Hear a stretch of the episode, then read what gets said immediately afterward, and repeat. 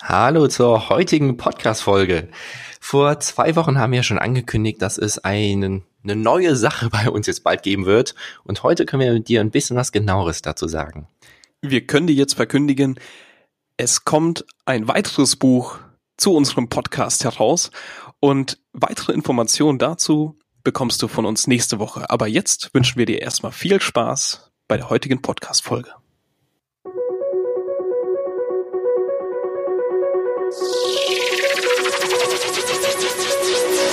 Herzlich willkommen beim Magischen Podcast.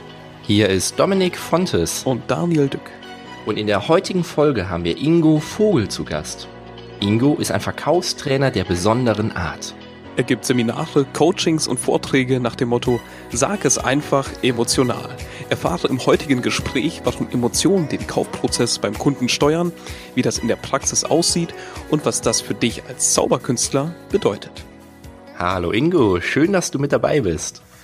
Hallo Daniel, hallo Dominik, ich grüße euch. Ingo, was bedeutet für dich emotionales Verkaufen? Ja, emotionales Verkaufen ist letztendlich das, was Menschen sowieso immer tun. Es geht eigentlich nur darum, mache ich es in die positive oder in die negative Richtung. Wir Menschen sind hochemotional. Emotionen sind es, die uns ansprechen, berühren, die uns Erlebnisse verschaffen, die wir nie wieder vergessen. Und so ist es auch im Verkaufsprozess. Das heißt, je mehr es mir gelingt, mich selbst und dadurch natürlich auch andere Menschen, in dem Fall Kunden, zu emotionalisieren, desto mehr Zugang bekomme ich zu ihnen, desto mehr kann ich meine Produkte attraktiver gestalten, emotional für den Kunden sexier machen und natürlich damit auch dafür sorgen, dass gekauft wird. Wie schaffst du das? Also ich gehe mal davon aus, man kann nicht einfach einen Hebel umlegen und äh, dann funktioniert das. Äh, kannst du uns langsam da heranführen, äh, wie du das Ganze machst? Ja, kann ich sehr gerne. Erinnert euch mal eure Kindheit. also das, das Faszinierende für mich ist, und deswegen starte ich jetzt gern damit, äh, dass Kinder für mich mit die besten, wenn nicht sogar die besten emotionalen Verkäufer sind. Wir alle kennen das, wenn ein Kind wirklich etwas möchte, wie nachdrücklich emotionales Auftritt. Natürlich auch, wenn es mal sauer ist, dann zeigt es die andere emotionale Seite. Kinder sind noch zutiefst authentisch, das heißt, die arbeiten auch noch mit denen instinktiv mit den Mitteln, die uns auszeichnen, eben mit Emotionen. Und das Schöne, und das sage ich auch immer gerne in meinen Veranstaltungen an emotionalen Verkaufen, ist, dass es jeder kann. Ja, dem einen fällt es ein bisschen leichter, der muss ganz wenig nur tun, der andere muss sich etwas mehr daran erinnern, dass er es auch mal konnte. Denn Emotionen, sagte ich ja schon, die zeichnen uns aus. Wir sind hochemotional. Die Hirnforschung, mit der ich auch viel zu tun habe, Neuromarketing, sagt uns, äh, das Gehirn ist nicht ein bisschen emotional, sondern emotional vernetzt ohne Ende. Das heißt, Hirnforscher sagen auch gerne, äh, Gefühl schlägt Verstand im Zweifelsfall. Das kennen wir alle. Wenn wir wirklich etwas wollen, obwohl der Verstand manchmal sagt, tu es nicht, lass es bleiben. Wenn wir es richtig wollen, dann tun wir es auch. Gegen alle Vernunft. Die Hirnforschung sagt auch einen weiteren schönen Spruch, wie ich finde, keine Emotionen, kein Umsatz.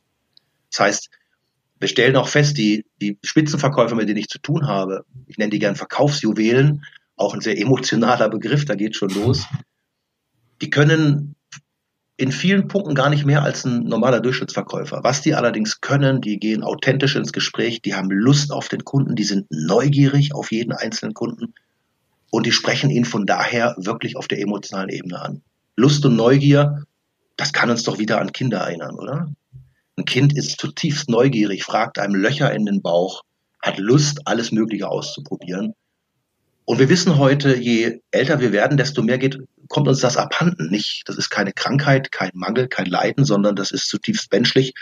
Unser Gehirn baut Gewohnheiten auf und Gewohnheiten heißt eben auch, wenn wir etwas zum zweiten, dritten, fünften, fünfzigsten Mal tun, dann sagt es irgendwann, das ist ja normal, das ist nichts Besonderes, obwohl es wieder wunderschön sein könnte. Und das beraubt uns wieder Möglichkeiten, so auch im Verkauf. Ich begleite auch immer wieder Verkäufer im stelle fest, die gehen zum Kunden und haben schon eine vorgefasste Meinung, sobald sie ihn gesehen haben oder sobald sie von ihm gehört haben, ach, das ist wieder so und so einer. Das heißt, da geht's schon los, Schubladendenken.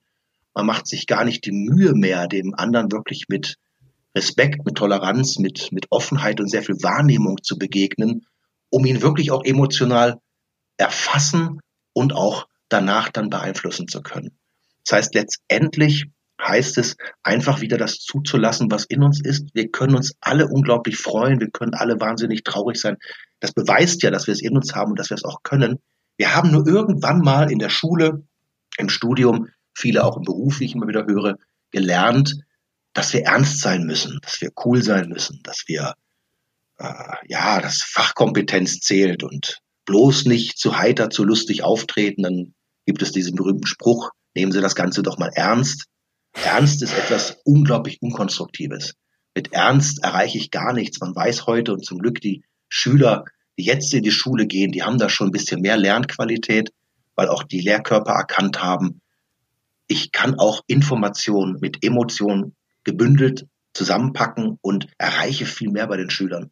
Wenn ich den Schülern nicht nur Wissen vorbete, sondern ein echtes Erlebnis schaffe, dann merken die sich plötzlich auch die Inhalte. Dann wird es bedeutsam, wie man so schön sagt. Und so ist es auch im Verkauf. Im Verkauf ist die Zeit aus meiner Sicht absolut vorbei, indem ich, in der ich als Verkäufer rausgehe, den Kunden fachlich belehre und dann glaube, dass er aus purer Unterwürfigkeit bei mir kauft. Sondern es heißt nicht umsonst, das ist ein geflügeltes Wort gerade, der Kunde ist der neue Experte, soll heißen, das kennen wir auch alle aus unserer eigenen Erfahrung. Wir gehen heute kaum noch ohne sehr viel Vorabinformation irgendwohin etwas einkaufen, sondern wir informieren uns im Netz, was auch wunderbar ist, und sind dann schon oft ganz gut vorgebildet, manchmal leider, so wie wissen wir sogar mehr als der Verkäufer selber. Und das ist auch gar nicht schlimm. Der Verkäufer soll uns dann begleiten, soll uns führen, soll uns unterstützen in unserer Kaufentscheidung. Und das muss er gar nicht immer als absoluter Fachmann tun, sondern wenn er merkt, das sage ich meinen Verkäufern immer, wenn ihr merkt, der Kunde ist super informiert, hört bloß auf, versucht ihn nicht nochmal zu informieren. Das langweilt ihn, das ist ein Angriff auf seine Kompetenz, ein Angriff gegen seine Persönlichkeit. Er fühlt sich überhaupt nicht ernst genommen in dem Punkt, ja, sondern er denkt sich, warum merkt der Verkäufer nicht, dass ich das eben alles schon gesagt habe, weil ich es schon weiß, sondern unterstütze ihn emotional. Mach ihn noch heißer auf das Produkt, was er kaufen will. Bestätige ihn in seiner Auswahl und so weiter und so weiter. Das heißt, die Anforderungen heute im Verkauf sind ganz, ganz andere, gerade auch im Zusammenhang mit der digitalen Welt. Wie sieht das dann mit den Künstlern aus, die so richtig mit ganz viel Leidenschaft bei ihrem Thema sind? Also wenn sie zum Beispiel auf der Bühne stehen, diese Leidenschaft dem Publikum übertragen, aber dann trotzdem sehr, sehr, sehr wenige Auftritte haben, weil sie irgendwie das nicht gut verkauft bekommen, weil die Leidenschaft ist irgendwie da, sie sind dann auf der Bühne da, aber nicht im Verkauf oder wie kann man sich das vorstellen? Ja, also letztendlich müssen wir uns ja alle verkaufen. Künstler müssen sich genauso verkaufen. Letztendlich bin ich, wenn ich auf der Bühne stehe als, als Redner, bin ich auch ein Künstler, bin ich halt ein Wortkünstler und ja, wir müssen, äh, da geht es so ein paar Dinge, die wir uns einfach mal klar machen müssen. Erstens, äh, ich glaube, die Zeit, in der Kunden uns hinterherlaufen, ist vorbei, sondern wir müssen den Motive liefern. Wir müssen klar zum einen auf der Bühne natürlich toll performen, wie man heute so schön sagt. Tolle, also gerade in eurem Bereich Zauberei, das ist ja nun was Traumhaftes, äh, Menschen da in so eine magische Welt zu entführen, äh, das ist ja hochemotional. Nur ich muss die auch wieder auf den Boden runterholen, indem ich an geeigneter Stelle natürlich auch kleine, dezente Hinweise, als Beispiel jetzt mal, darauf gebe, dass ich buchbar bin. Ich krieg das, erlebe das ganz oft, man soll es nicht glauben, wenn ich dann vor einer großen, wenn ich vor tausend Leuten gesprochen habe und dann spricht mich im Nachhinein jemand an, ja, kann man sie denn auch für die Firma buchen? Die ersten Mal habe ich gedacht, ich verstehe die Frage gar nicht, natürlich. Ja klar. Das zeigt uns nur wieder, nur weil wir glauben, es muss doch jeder wissen, dass man uns als Zauberer natürlich nicht nur auf dem Event hier sehen, sondern nachher auch buchen kann für eine private Veranstaltung, für eine Firmenveranstaltung. Nur weil wir das wissen, heißt das noch lange nicht, dass das der Kundschaft, den Zuschauern auch klar ist. Und deswegen muss das an geeigneter Stelle auch rübergebracht werden. Ja, ich mache ein Beispiel. Je nach Programm, ihr macht gerade einen schönen kleinen Zaubertrick, von dem ihr wisst, okay, den kann ich auch ohne riesengroße Vorbereitung überall machen. Und dann sagt ihr zum Beispiel nach diesem Trick, seht ihr, war das nicht fantastisch, war das nicht toll? Stellt euch vor, diesen Trick kann ich auf jeder Bühne, die ihr mir zur Verfügung stellt, auch darstellen und eure Freunde, Verwandten, eure Kunden damit genauso begeistern wie euch heute. Schon habe ich die Brücke zum Verkauf geschaffen. Ist das rübergekommen, was ich damit meine? Auf jeden Fall. Und das scheuen gerade Künstler oft, wenn ich da nochmal nachhaken darf. Ich habe sehr viel auch mit Künstlern zu tun. die mir dann sagen, ach Mensch, ist doch furchtbar, ich mag meine Kunst, ob es jetzt Malen ist, Schauspieler, was auch immer. Wir müssen uns ja alle irgendwo verkaufen. Und viele Künstler sagen mir einfach, ich mag das Verkaufen nicht. Ich mag mich nicht anpreisen. Ich mag nicht mit Menschen darüber reden, wie viel mein Bild kosten darf, wie viel ich als Fotograf kosten darf, was auch immer. Und ich sage denen immer, ja, dann ist es irgendwann brotlose Kunst, weil ich finde es auch schade, weil wenn wir richtig gut sind, müssen wir das auch kommunizieren können. Das ist ein ganz wichtiger Punkt an der Geschichte. Wie sieht das dann zum Beispiel aus, wenn ein Künstler auf einer Hochzeit zum Beispiel gebucht ist, macht ein Dreiviertelstundenprogramm auf der Bühne und ist danach wieder weg? Würdest du dann dort auch sozusagen das einbinden, wie du es eben gesagt hattest? Dieses Kunststück zum Beispiel kann ich auch bei euch zeigen, auf euren privaten Feiern oder Firmen-Events? Oder würdest du zum Beispiel auch ähm, hier Roll-Ups oder sowas aufbauen, wo Werbung drauf ist, kann man, kann man buchen? Wie stehst du zu so etwas? Also wie macht man zum Beispiel auf so eine Veranstaltung? Ja, das ist eine sehr gute Frage. Also was ich hier an der Stelle natürlich sagen muss, weil auch mir das ab und zu passiert, man muss das mit dem Auftraggeber absprechen. Das heißt, Loyalität gegenüber dem Auftraggeber halte ich für sehr wichtig. Keine äh, Schnellschüsse, die nicht erlaubt sind. Also ich habe allerdings festgestellt, äh, wenn man mit dem Auftraggeber vorspricht, pass auf, ich würde gern das und das zu meiner Arbeit sagen oder das und das zu einer weiteren Buchbarkeit sagen, erntet man meistens Verständnis. Auftraggeber sind dann sauer, wenn man es einfach so macht. Ja, weil letztendlich, wir sind gebucht, wir bekommen Geld dafür und haben nicht automatisch das Recht, in dieser Zeit für uns zu werben. So. Ich würde, weil du gerade über Hochzeiten gesprochen hast, äh, das ist ja nun, glaube ich, auch ein sehr wichtiger Anwendungsfall. Da würde ich vor darüber sprechen. Darf ich da mal zwei, drei Worte sagen an geeigneter Stelle? Was ich auch sehr gut finde, ähm, du hast es eben gesagt, ich finde es schade, dieses sofort danach weggehen. Also ich habe tolle Erfahrungen, wenn ich nach Veranstaltungen einfach noch kurz danach da bleibe mit den Leuten ins Gespräch komme.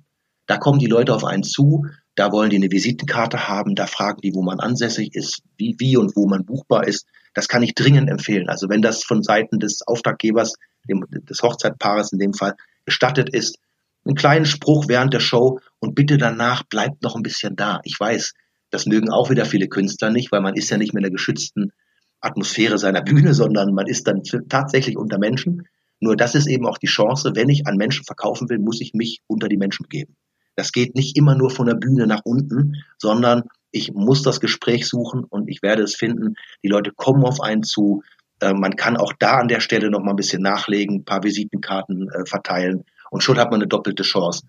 Aus der von der Bühne heraus kleinen Hinweis geben, danach da bleiben, ein paar Visitenkarten verteilen und damit haben die Künstler, die ich kenne, die das tun, sehr gute Erfahrungen gemacht sollte man deiner Meinung nach auch mit dem Auftraggeber abstimmen, ob man Visitenkarten verteilt oder äh, sollte man es einfach machen? Ja, also ich würde jetzt nicht zu sehr ins Detail gehen. Jetzt sind wir schon mit einem emotionalen Thema. Hochzeit ist was Hochemotionales. Wenn ich jetzt, je mehr ich jetzt da im Detail anspreche, ja, und ja, darf ich dies, darf ich jenes, darf ich solches, dann bekommen Hochzeitspaare sehr schnell Angst, dass es ausufert. Ja, wenn wir sagen, darf ich ein klein bisschen und wirklich verspreche euch sehr maßvoll Werbung für mich machen, dann wird da kaum einer Nein sagen. Da brauche ich nicht ins Detail zu gehen. Das erschrickt die Leute eher. Ja, das ist meine Erfahrung. Ich habe, äh, ich war auf sehr, sehr vielen Hochzeiten, habe da auch einige Zauberer erlebt zum Beispiel und äh, war da sehr erstaunt darüber, wie unterschiedlich die eben mit ihrem Auftritt umgehen, die meisten haben tatsächlich nur einen Auftritt gemacht, die wenigsten haben danach noch für sich geworben. Und das fand ich immer schade, gerade bei denen, die auch gut waren. Nur jetzt kommen wir wieder an den Punkt. Es geht immer auch um die Personality. Emotionales Verkaufen hat immer mit Personality zu tun. Das heißt, sich auch irgendwo hinzustellen und für sich sein Produkt zu werben, wirklich auch authentisch dazustehen, äh, auch ein gewisses, wie soll ich sagen, eine Persönlichkeit zu haben, dass die Leute auch Lust drauf bekommen. Denn euer Produkt ist die Zauberei. Nur ihr seid die Persönlichkeit, die das Ganze performt. Und man weiß heute, Emotionen übertragen wir einmal über das Produkt, in dem Fall eure Bühnenshow, und zum Zweiten über die Person, die das macht. Wenn mir die Person nicht geheuer ist, geschweige denn unsympathisch ist, dann werde ich zwar die Zaubertricks vielleicht trotzdem gut finden, allerdings das Gesamtpaket ist längst nicht so gut wie bei jemandem, der davor schon ein paar Minuten da ist, außerhalb seiner Show schon ein paar Witze macht, mit den Leuten ins Gespräch kommt, danach noch ein bisschen da bleibt, einfach zeigt, Leute, ich komme hier nicht nur zack, zack her, um mein Geld zu verdienen, sondern mich interessiert es euch, was, was ihr hier macht, was ihr für Menschen seid, komm gern mit euch ins Gespräch und wenn wir dann noch schöne Folgeaufträge zusammen machen, ist es doch wunderbar. Sagst du, dass man auf jeden Fall aus jedem Auftritt Folgeauftritte generieren kann? Ich bin gegen solche Patentrezepte. Ähm, ich habe Auftritte, da habe ich danach fünf Aufträge und ich habe Auftritte, da habe ich zumindest greifbar keinen. Allerdings muss ich sagen, ich denke da sehr langfristig. Ich habe regelmäßig Anfrager, die auf mich zukommen und sagen, ich habe sie vorletztes Jahr auf der und der Messe gesehen. Ich habe sie letztes Jahr auf dem Kongress gesehen. Das heißt, ohne diesen Hinweis wüsste ich gar nicht, dass die aufgrund meines damaligen Auftritts nochmal auf mich zukommen. Das heißt, bitte macht nicht den Fehler, euch gut zu fühlen, wenn ihr direkt nach dem Auftritt angefragt werdet. Das ist wunderbar, da könnt ihr euch auch gut fühlen. Nur im Umkehrschluss nicht schlecht fühlen nach dem Motto, da hat mich jetzt nicht sofort jemand gefragt. Selbst wenn ihr Visitenkarten verteilt, kann das ewig dauern, weil derjenige, diejenige das vielleicht an irgendwen weitergibt, selber erst ein Jahr später heiratet und so weiter und so weiter.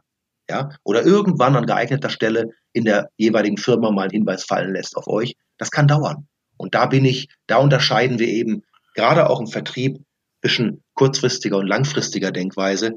Ich ernte heute viele Erfolge, äh, die ich vor vielen Jahren ausgesät habe. Das ist nicht direkt messbar an der aktuellen Arbeit. Deswegen da bitte etwas Geduld haben. Mein Motto lautet immer, tue gute Arbeit, rede darüber. Ganz klar in der heutigen Zeit wichtiger denn je auf allen Kanälen. Und dann ernte die Erfolge. Ist nur eine Frage der Zeit. Wie muss die mentale Einstellung, also das Mindset beim Verkauf sein? Ganz wichtiger Punkt. Da beginnt alles. Ich kann nur das ernten, was ich gesät habe. Ich kann nur die Emotionalisierung beim Kunden schaffen, die ich selber habe. Alles arbeitet nach dem Resonanzprinzip. Das wissen wir heute. Das heißt, ne, der, der Volksmund sagte schon vor, vor Jahrzehnten, Jahrhunderten, wie ich es in den Wald hineinrufe, so schallt es wieder raus. Wir sprechen dort auch von Spiegelneuronen. Menschen adaptieren unser Verhalten. Menschen reagieren auf uns so, wie wir uns verhalten. Das heißt, es ist unglaublich wichtig. Ich sage auch immer gerne, ähm, der Verkaufserfolg beginnt im Kopf. Das heißt, was halte ich wirklich von mir? Was halte ich von den Möglichkeiten? Was traue ich mich? Wie gehe ich auf Menschen zu? Wie ist meine innere Einstellung zu Menschen? Das ist immer ein ganz wichtiger Punkt, den ich auch propagiere, dass ich sage, Leute, interessiert euch bitte wirklich für eure Kunden. Seid nicht nur Verkäufer, seid vor allen Dingen hinter dem Verkäufer auch Mensch. Ich sage auch immer, sprecht den Mensch hinter dem Kunden an. Das ist viel zu häufig ein Gespräch zwischen Verkäufer und Kunde statt von Mensch zu Mensch. Es ist ein himmelweiter Unterschied. Und dann passiert es eben, dass ich als Verkäufer plötzlich viel zu wenige Fragen stelle, obwohl ich von der Theorie her das genau weiß. 99 von 100 Verkäufern wissen, Fragen im Gespräch sind unglaublich wichtig, um herauszufinden, was der Kunde will, um ihn reinzuholen ins Gespräch, um zu finalisieren und so weiter. Und dennoch, wenn man die beobachtet nachher, ich habe über, über, über 20 Jahre die Erfahrung, 20 bis 30 Prozent höchstens derselben Verkäufer, die vorher gesagt haben, Fragen sind unglaublich wichtig, fragen nachher wirklich viel. So. Und wenn man mal hinterfragt, woher kommt das? Ja gut, manche sagen dann, ich habe es vergessen. Manche sind so ehrlich und sagen, naja, wenn ich frage, weiß ich ja nicht, was der Kunde sagt. Und da sage ich, na gut, ist, ist klar, sonst würde ich ja nicht fragen müssen, wenn ich vorher schon wüsste, was er sagt. Allerdings, was dahinter steckt, ist die Angst vor Dingen, die ich nicht beantworten kann. Nicht vorbereitet zu sein. Wobei davon lebt ein Gespräch. Ja, der echte Profi will gerade Situationen provozieren, in denen er nicht Punkt für Punkt weiß, was jetzt kommt, sondern in denen er seine Spontanität beweisen kann, in denen er dem Kunden beweisen kann, auf deine Antwort gehe ich wirklich ein. So. Nächster Punkt ist, die meisten Verkäufer interessieren sich zu wenig für ihre Kunden. Das heißt, das ist nur Interesse als Verkäufer. Man geht zum Kunden, so, jetzt stelle ich mal die und die Fragen. Allerdings, ich brauche auch keine Fragetechnik. Das ist ganz nett, mal zu wissen, was ist eine offene Frage, was ist eine geschlossene Frage, eine Alternativfrage und all diese Dinge. Allerdings, das brauche ich doch privat auch nicht. Und die wirklich besten Verkäufer, die ich kenne, die arbeiten intuitiv, die sind auch als Mensch privat kaum anders als als Verkäufer. Weil die leben sich als Person, als Persönlichkeit und die interessieren sich wirklich für ihre Kunden. Und eines ist doch klar, kommen wir zum Thema Kindsein zurück. Ein Kind braucht keine Fragetechnik. Ein Kind fragt einfach, fragt ein Löcher im Bauch, und wir, wir Erwachsene meinen plötzlich, wir brauchen Fragetechnik. Und das Wort Fragetechnik sagt ja schon, warum es nicht so gut ist. Es ist eine Technik. Und Menschen, so auch Kunden, wollen nicht gern mit Technik bombardiert werden. Die wollen ein authentisches Gegenüber, das ihnen klipp und klar sagt, was es will, zeigt, wie es geht und dann auch dazu steht, dass es Geld dafür haben will. Ja, und so ist es auch bei euch letztendlich. Ja, äh, ihr macht eine tolle Bühnenperformance, das ist wunderbar, nur daraus nichts zu machen, weil man sich als Mensch dann nicht traut, mit Menschen zu reden oder auch mal konkret auf sich hinzuweisen, auch ein gewisses Geld dafür zu nehmen, dann ist es doch eigentlich schade, oder? Du hast vorhin äh, gerade etwas Schönes gesagt, dass man Augenblicke provoziert, äh, wo man sich gar nicht so sicher ist, was man antwortet. Und äh, das Ganze positiv entwickelt. Wie stellt man denn diese Fragen, ähm, beziehungsweise dass die Fragen äh, vom Kunden ähm, zu einem kommen, dass man ihn quasi etwas dadurch provoziert und äh, quasi die Antwort äh, bekommt, die man haben möchte? Naja, also wichtig ist für mich, um das nochmal ganz klar zu sagen, wir sollten, also man weiß auch heute, steht leider Gottes viel zu viel in den Büchern über Fragetechnik und fast gar nichts darüber, worauf es beim Fragen wirklich ankommt. Nämlich, es kommt nicht so sehr darauf an, was ich genau frage, es kommt darauf an, wie ich es frage. Das heißt, je mehr mein Gegenüber merkt, dass mich das wirklich interessiert, was ich da frage, und das hört man am Ton, an der Betonung, an, das sieht man in der Mimik des anderen und so weiter, desto offener, ehrlicher und umfassender antwortet er mir auch. Und wenn ein Kunde zum Beispiel merkt, dass ich einfach auch mal etwas frage, was mir jetzt in diesem Moment aufgefallen ist, was ich jetzt fragen möchte, dann merkt er, oh, der, der spult ja nichts runter, sondern das war ja gerade eben und der, der befragt mich jetzt dazu. So. Und in dem Augenblick ist eine Situation geschaffen, dass plötzlich Menschen wirklich miteinander ins Gespräch kommen. Das davor ist nur Business Talk. Und Business Talk alleine, das reicht heute überhaupt nicht mehr, aus meiner Sicht, sondern ich werde mich dann höher qualifizieren und erfolgreicher sein als andere, wenn es mir gelingt, wirklich den Mensch hinter dem Kunden zu erreichen. Und das erreiche ich, indem ich ihn überrasche, berühre, äh, ihm gutes Gefühl gebe. Und dafür brauche ich Situationen, die außerhalb der Komfortzone sind. Wenn wir immer nur braves Business Blabla waren, machen, wie geht es Ihnen, wie war die Anreise, ähm, darf ich Ihnen was zu meinem Produkt erzählen, all dieses Blabla, statt mal zu sagen, Sie sehen ja hier mein Produkt, sagen Sie mal, was interessiert Sie denn wirklich daran? Ja, da werden viele Kunden schon mal innerlich, ah, was war denn das für eine Frage? Das habe ich auch nie gehört. So offen, so direkt. Ja, und dann plötzlich aus der Erfahrung heraus antwortet er auch aus dem Bauch raus. Ja, wissen Sie was? Die Farbe gefällt mir nicht, aber die Form finde ich klasse. So, dann kann man sagen, wissen Sie was? Das ist doch prima. Wir haben auch natürlich andere Farben. Nur ich wollte jetzt erstmal von Ihnen wissen, was für Sie wichtig ist. Nicht, es zählt nicht, was mir mein Produkt wichtig ist. So, und schon merkt der Kunde, Mensch, der kümmert sich wirklich um mich. Und wenn wir wissen, es gibt eines der größten Motive, das uns alle antreibt, das ist dass die Suche schon, fast schon die Sucht nach Anerkennung, äh, Liebe und Aufmerksamkeit. Das heißt, allein wenn ich einem Kunden das Gefühl gebe, wie ich es übrigens jedem Menschen geben sollte, du bist mir wichtig, ich beachte dich, du bist mir die Anerkennung wert.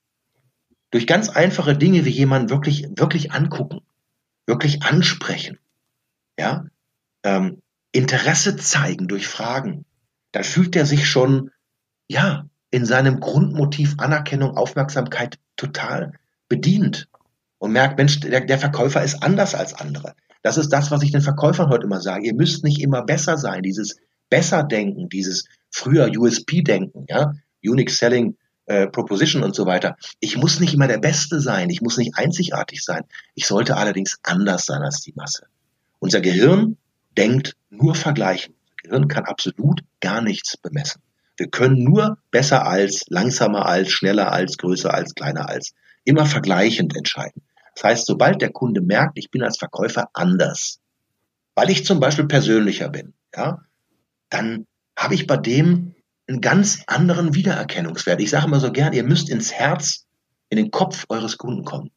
Der muss sich irgendwas von euch merken. Zum Beispiel meine Kunden, wenn ihr die treffen würdet, die würden, klar, die würden sagen, das ist der mit mit dem emotionalen Verkaufen, das ist der mit dem Glücksquadrat. Allerdings, die würden immer sagen, das ist der, der unglaublich natürlich auf der Bühne rüberkommt. Da merkt man einfach, der hat da Lust drauf.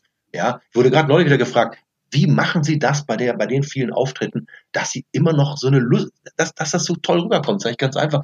Eine ganz einfache Technik, die ich mir irgendwann mal angewöhnt habe, so innere Haltung. Ich tue jedes Mal so, als wäre es das letzte Mal. Das wäre meine letzte Chance, diesen Job so richtig gut zu machen. Und dann kommt natürlich dazu, dass ich mich wirklich unglaublich für Menschen interessiere. Und ich glaube, das ist in unser aller Beruf etwas ganz Wichtiges, sich wirklich für Menschen zu interessieren. Ja, wirklich, gerade bei euch, wenn ihr, ich weiß ja nicht, wie ihr das macht, gerade wenn, wenn ihr da Zaubertricks performt auf der Bühne, dann wirklich mal in die Gesichter zu schauen, wow, was passiert da? Ja, wie die Augen funkeln, wie die Leute erstaunt sind, wie die Leute, ich weiß ja selber, wie ich äh, als Zuschauer bei, bei Zaubershows bin, wie man da wirklich sprachlos da sitzt und sagt, wie hat er das jetzt wieder gemacht? Ja, so, und das, da geht, da muss man sich wirklich für Menschen interessieren. Äh, da kann man, übrigens, dann kann man auch, wenn man das misst und wenn man das wahrnimmt, kann man auch wirklich an der geeigneten Stelle, nämlich wenn eine tolle Begeisterung da ist, mal so einen kleinen Hinweis fallen lassen. Ja, nicht irgendwann, nicht in irgendeiner Pause, nicht, nicht wenn äh, die Leute gerade warten, dass der neue, dass der nächste Trick kommen soll, sondern an geeigneter Stelle. Ja. Und wir kommen immer wieder auf selbe, sich selber in eine bestimmte Stimmung bringen, ganz, ganz wichtig. Wir wissen das selber an Tagen, an denen wir richtig gut drauf sind, geht uns doch alles leichter von der Hand. Alle Aufgaben scheinen lösbar. Und wie ist es an den Blue Mondays? Wenn es uns nicht gut geht, da ist alles anstrengend. Furchtbar. Wir sind ein und derselbe Mensch. Die Umgebung hat sich auch nicht verändert. Nur unsere Software da oben hat sich verändert. Und deswegen sage ich immer, Leute, wir, wir machen ständig Software-Updates auf dem Smartphone, auf dem Rechner. Was ist mit unserem Software-Update? Ja? Das Gehirn ist da. Nur die Software darauf, da haben wir Einfluss drauf. Und nicht umsonst, so langsam kommt es ja auch nach Deutschland, dass man begreift, wie wichtig mentales Training ist, um es volkstümlicher zu nennen. So Ausprägungen davon sind Meditation, autogenes Training und so weiter.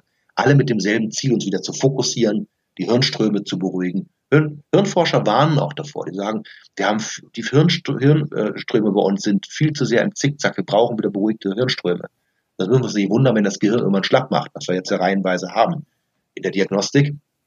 So, und deswegen, das Mindset ist das A und O und dazu ein ordentlicher Schuss an ehrlichem Interesse an Menschen, an Wahrnehmung, was passiert auf der anderen Seite, an unbedingtem darauf eingehen, was ich da gesehen und festgestellt habe und nicht die eigene Leier weiter runter erzählen, sondern wirklich, was habe ich da eben erlebt, was ist da passiert, darauf eingehen. Dann entstehen auch diese spontanen Fragen, weil mir was aufgefallen ist dann merkt der andere, oh, das ist dem aufgefallen, antwortet mir in einer ganz anderen Qualität. Dann komme ich plötzlich richtig ins Gespräch und schaffe es, ein Erlebnis zu schaffen. Nämlich, dass der Kunde sich daran erinnert, Mensch, mit dem habe ich ein richtig tolles persönliches Gespräch gehabt. Wenn man das dann genauso macht, wie du gerade beschrieben hast, und so richtig beim Kunden, bei dem, also beim Menschen vom Kunden sozusagen dabei dann ist und ihn erreicht, meinst du, man kann ihm dann alles verkaufen? Oder könnten auch zum Beispiel Hürden wie zum Beispiel eine Gage oder ein Preis dazwischen sein und deswegen sagt der Kunde vielleicht, okay, war mega genial, aber es ist einfach zu teuer, es geht nicht. Wie ist das? Wie ist deine Meinung ja, dazu? Beides. Also ich, ich sage solche Sachen dann immer gerne aus meiner Erfahrung. Also ich habe zum Teil fantastische Gespräche mit Kunden und äh, ich bin jemand, der provoziert sehr schnell heraus, was der Kunde an Budget hat. Und da stellen wir fest, es passt einfach nicht. Bei allem Wohlwollen, selbst wenn ich ein Stück entgegenkommen würde, der Kunde legt dann was drauf, es ist so weit auseinander und der Kunde hat es einfach nicht. Was weiß ich, kleine Einzelhandelsgeschäfte können einfach meine Gage nicht bezahlen, obwohl sie mich gern für ein Coaching buchen würden. Ja, so. Die breite Masse der Situation ist allerdings eine andere.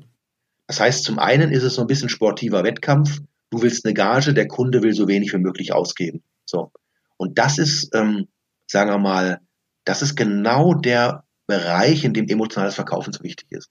Das heißt, für den Kunden, die, den, deinen Auftritt so schmackhaft zu machen, äh, wie seine Mitarbeiter sich freuen werden, wie sie motiviert sind, was es für ein toller Abend wird, was auch immer, welchen Nutzen er durch das Produkt hat, wenn du jetzt ein Produkt verkaufst welchen Gewinn er einstreicht. Also es ist insgesamt emotional für ihn so attraktiv zu machen, plus die Zusammenarbeit mit deiner Person, dass er von seiner Seite aus bereit ist, was oben drauf zu legen. Das erlebe ich immer wieder, dass sich Kunden dann sogar was einfallen lassen, äh, dass sie sagen, komm, okay, dann machen wir das und das noch mehr und so weiter. Das heißt, wir können, wir werden es nicht schaffen, und das sollten wir übrigens auch nicht, das wäre sonst Hard Selling, Kunden zu überrumpeln, damit sie schnell einen Abschluss machen und nachher haben wir die Kaufreue und schlechte Mundpropaganda. Nein, es wird immer Bereiche geben, wo ich auch vielleicht ein Hochzeitspaar buchen will und nachher sagt, Mensch, ich würde das so gern machen, aber das, das ist einfach nicht machbar finanziell. Ja, so. Dann kann man nach Wegen suchen, vielleicht ein kürzerer Auftritt, wie auch immer. Oder ich gebe da mal gern so, ich kriege ja auch viele solche Anfragen und ähm, ich sage dann gerne auch, Mensch, dann, dann fragt doch die Kunden mal, wie sieht's denn aus? Wir machen ein bisschen weniger Honorar, aber versprecht mir, kann ich mit fünf konkreten Weiterempfehlungen von euch rechnen. Ihr kennt bestimmt Leute, Menschen, die heiraten, kennen immer Menschen, die heiraten. Das ist so. Ja? Also ich habe das vor einigen Jahren selber gehabt, als ich geheiratet habe. Da kannte ich jede Menge Leute, die geheiratet haben. Das heißt also, mich hat es wirklich gewundert. Ich hatte da auch einen DJ engagiert, einen Fotograf und so weiter. Mich hat keiner nach Weiterempfehlungen gefragt. Fand ich ganz komisch. Ja, hätte ich gerne gemacht. Waren beide toll, sowohl der DJ als auch der Fotograf. Da freue ich mich heute noch über die Fotos. Keiner hat gefragt. Und da habe ich zu meiner Frau auch gesagt, warum machen die das nicht? Mensch, ein Kunde, der zufrieden ist, der macht das doch gerne. Der glänzt doch sogar damit. Ja? Jetzt kann man sagen, na ja, gut, die, die Anwesenden werden schon fragen, wie der hieß und so. Das ist nicht dasselbe. Das ist nicht dasselbe. Zu erwarten, dass mich die Anwesenden fragen, wie hieß denn dein DJ, dass sie dann nach Hause gehen, das selber googeln, den selber ansprechen. Nee. Also ist so ein ganz, ganz griffiges Beispiel, gerade in dem Bereich, den ihr auch skizziert habt, so auf privaten Feierlichkeiten. Wenn ihr merkt, Mensch, es scheitert da sonst an 100, 200 Euro, dann wirklich macht's als Test. Ich sage immer so, ich habe immer viel rumexperimentiert, ja. Und teilweise erzielst du auf der langen Hand dann viel mehr an, an, an Umsatz, als wenn du jetzt das Ding scheitern lässt und dadurch überhaupt keine Weiterempfehlung hast. Der wichtigste Motor aus meiner Sicht überhaupt. Ja, Weiterempfehlungen. Wir können nicht alles aktiv akquirieren müssen. Es geht gar nicht. Ja, und du kannst auch nicht nur über die sozialen Medien. In eurem Bereich, in meinem Bereich, wir haben so viel Wettbewerb. Das heißt, wenn du schon mal an einem Kunden dran bist, die Möglichkeit hast, dass er dich wirklich haben will und das sichere Gefühl, also man muss schon ein bisschen verhandeln auch, ne? Nicht sofort, wenn der Kunde sagt, du pass auf, du willst X, ich kann aber nur 0,5x bezahlen, sofort zu sagen, ja, okay, machen wir, hm, äh, gib mir noch ein paar Empfehlungen. Nein, schon erstmal kämpfen, damit man merkt, ob der Kunde auch von seiner Seite aus aufrichtig ist. Ja, oder ob er nicht doch noch was nachlegt. Und dann, wenn man das Gefühl hat, so, jetzt sind wir noch ein bisschen auseinander, dann gehe ich jetzt einen Schritt auf ihn zu, dann will ich aber dafür auch eine Gegenleistung haben. Das ist dann auch, dann verkauft man sich auch in, in Augen des Kunden nicht als zu billig, weil ich finde es immer schwierig, wenn man von seinem Preis runtergeht ohne eine Gegenleistung. Ich habe immer das Prinzip, ich gehe nur vom Preis runter, wenn ich eine Gegenleistung kriege. Ja, also was weiß ich, äh, ich nehme weniger Honorar, wenn der Kunde dann für die Veranstaltung noch 200 Bücher dazu nimmt. Oder aber, wenn er zwei Veranstaltungen hintereinander legt, damit ich nur eine Anreise für zwei Veranstaltungen habe. Also wirklich Gegenleistung. Und das kann ich hier auch euch nur empfehlen. Probiert das auf jeden Fall mal aus. Holt euch Weiterempfehlungen. Lasst es nicht an, an, an ein paar Euros scheitern. Aber wir müssen wissen, ja, es gibt natürlich die Kunden, die können es einfach nicht. Und da muss man sich dann in aller Freundschaft entscheiden und auch verabschieden. Allerdings, auch da will ich noch gerne die drei Sätze sagen. Unterschätzt nicht, gerade ein psychologisch ganz wichtiger Punkt, wenn ihr nicht zusammenkommt und der Kunde auch versteht, dass ihr nicht noch weiter runtergehen könnt, tut ihm irgendwas Gutes. Redet trotzdem mit ihm. Beratet ihn trotzdem, weil das vergisst er euch nie wieder. Wir Menschen sind unglaublich positiv nachtragend, wenn uns jemand in der Not geholfen hat. Und wenn ich merke, ich habe es gerade vor kurzem gehabt, da wusste ich relativ schnell, das kann nichts werden mit dem Unternehmen. War ein kleines Unternehmen hier in Berlin. Und wir haben dennoch eine Stunde weiter telefoniert.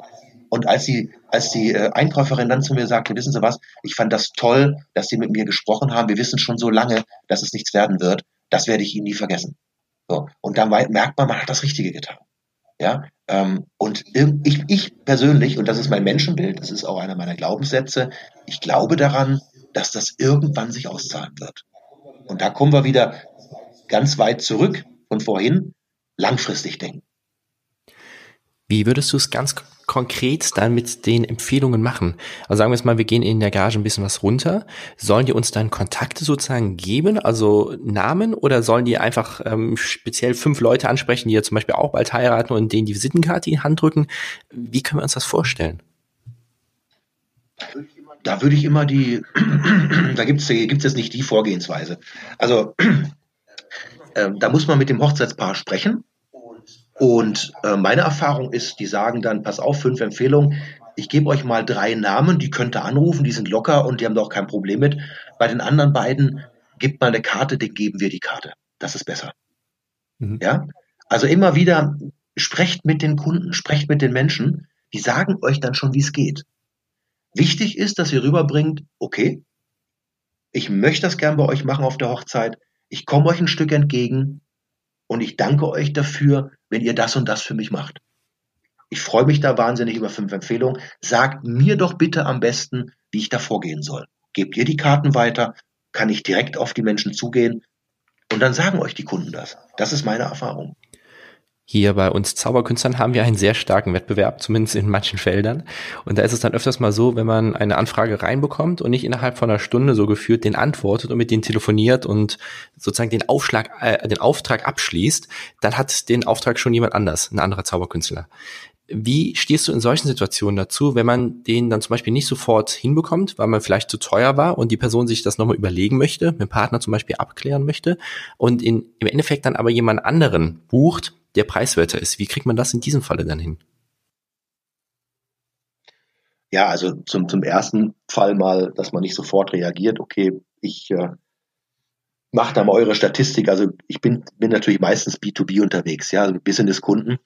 Ich habe für mich zum Beispiel die Statistik, die, die es am eiligsten haben, machen nachher am wenigsten. Das ist meine ganz persönliche Statistik. Also ähm, den, den meisten Umsatz mache ich mit völlig unkomplizierten Kunden. Da kommt es auch auf den Tag nicht an.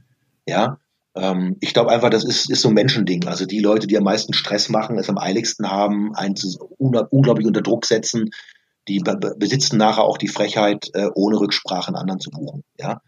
So, jetzt zum Thema, ähm, ein Kunde findet das alles gut, was ihr angeboten habt, es ist ihm aber noch zu teuer, er will es nur überlegen. Macht mit ihm etwas Konkretes aus. Ja, findet raus, um wie viel zu teuer, wie eben besprochen, checkt mal, ob er da irgendwie entgegenkommen könnt gegen eine Gegenleistung. Wenn nicht, sagt ihm klipp und klar, lieber Kunde, lasst uns heute Abend mal telefonieren. Vielleicht haben wir noch eine neue Idee. Würde mich sehr freuen, wenn Sie mit mir im Gespräch bleiben. Also alles, es ist immer schwierig mit so pauschalen Tipps. Das hängt wiederum vom Menschentyp gegenüber ab. Es gibt Menschen, mit denen kann man sehr klar sprechen. Und es gibt Menschen, ähm, da muss man sehr vorsichtig sein. Die fühlen sich dann bedrängt. Ja, die sagen dann auch, ja, ich melde mich dann schon wieder und so weiter. Ja, also da müsste ein bisschen Fingerspitzengefühl, Zauberer haben ja eine Menge Fingerspitzengefühl, jetzt braucht er das auch im übertragenen Sinne, nämlich einfach das Händchen dafür zu haben, wie gehe ich mit welchem Menschentyp um. Ja, also was weiß ich, ich habe schon mal einem Auftraggeber einer bekannten äh, Firma gesagt, wissen Sie was, ich möchte einen Auftrag haben, ich möchte mit Ihrem Unternehmen zusammenarbeiten, ich habe da einfach Lust drauf. So, das war eine sehr direkte Ansprache, das macht man normalerweise nicht. Ja, in dem Fall war mir allerdings danach. Ja, und bei anderen muss man klipp und klar sagen, ähm, wissen Sie was, ich, wir sind doch schon sehr dicht beieinander, ich merke auch, Ihnen gefällt mein Konzept sehr gut, das sollten wir doch nutzen. Wir werden doch irgendeinen Weg zusammen finden. Machen Sie sich bitte nochmal Gedanken, ich mache mir nochmal Gedanken, dann telefonieren wir morgen nochmal. Damit macht man es den Leuten zumindest schwerer, einfach jemand anderen zu nehmen. Verhindern könnt ihr das nicht. Ich denke, jeder unserer Zuhörerinnen und Zuhörer wird mittlerweile mitbekommen haben, wie tief du in der Materie drin bist und was für ein Profi du bist in dem Bereich. Wie sieht das aus? Wie kann man mit dir am besten connecten oder was bietest du an? Kann man auch von dir direkt lernen? Wie stehst du dazu oder was ist, was gibt es von dir? Was gibt es von mir? Was gibt es von mir? Ja, mich gibt es zurzeit, äh, also letztes Jahr gab es mich auch in einigen öffentlichen Auftritten.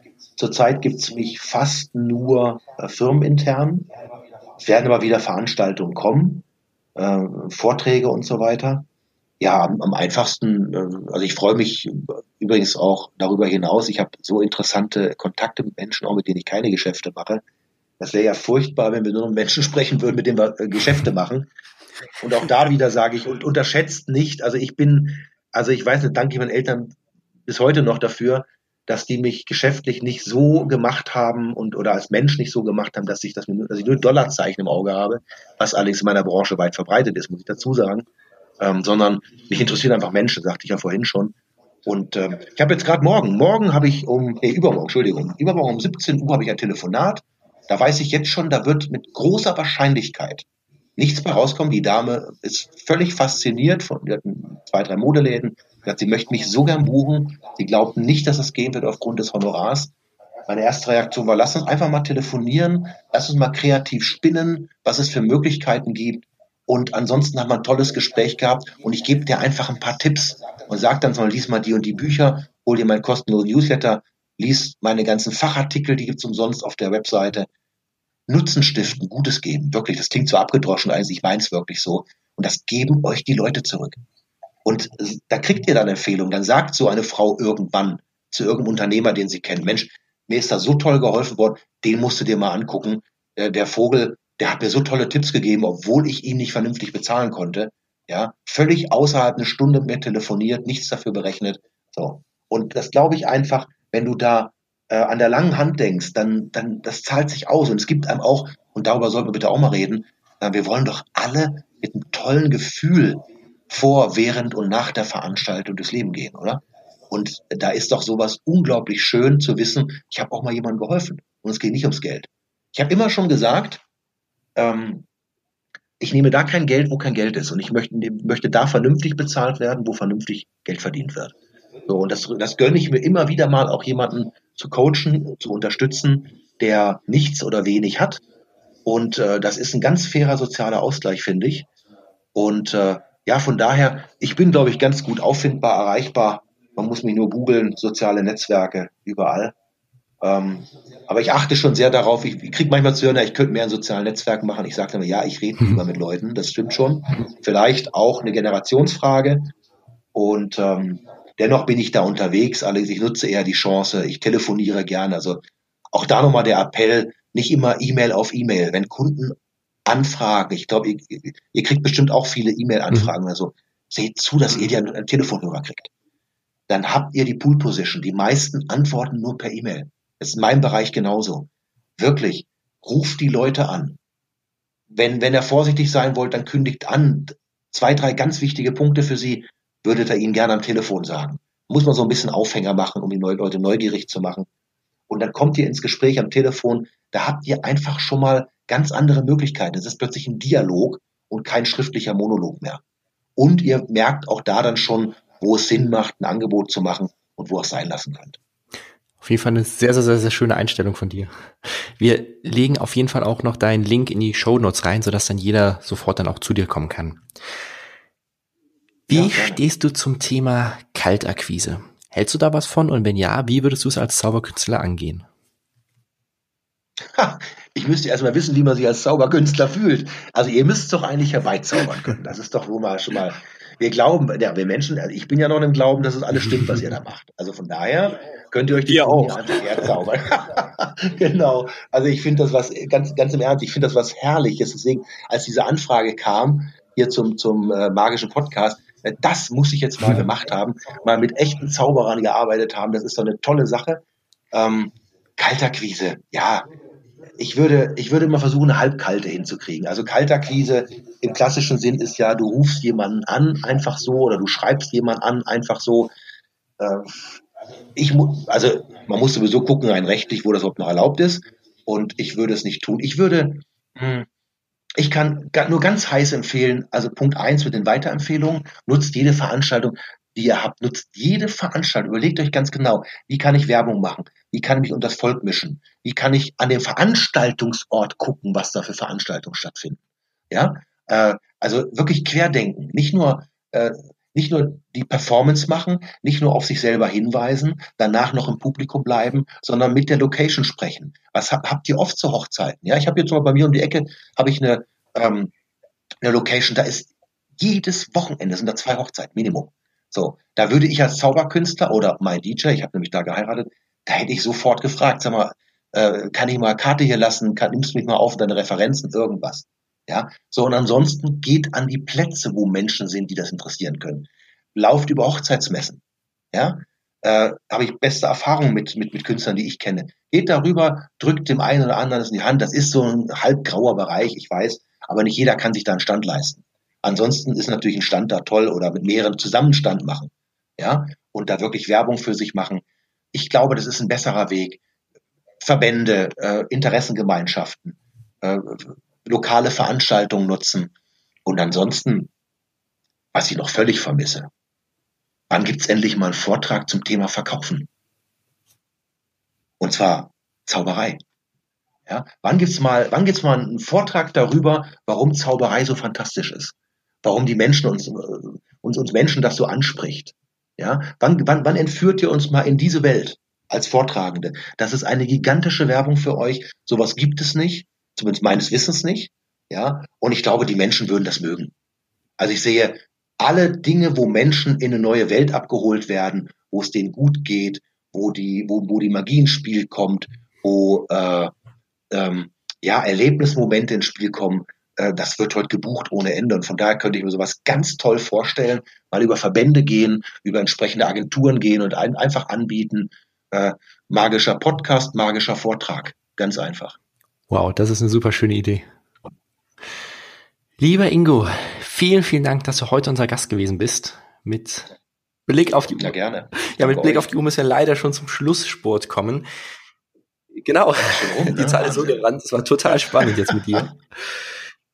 Wir würden dir trotzdem gerne noch drei Fragen stellen, die wir dich bitten, ganz kurz und knapp einfach einmal ja. zu beantworten. Was aus deiner Vergangenheit konntest du am meisten für deinen heutigen Erfolg in deinem Business für dich mitnehmen?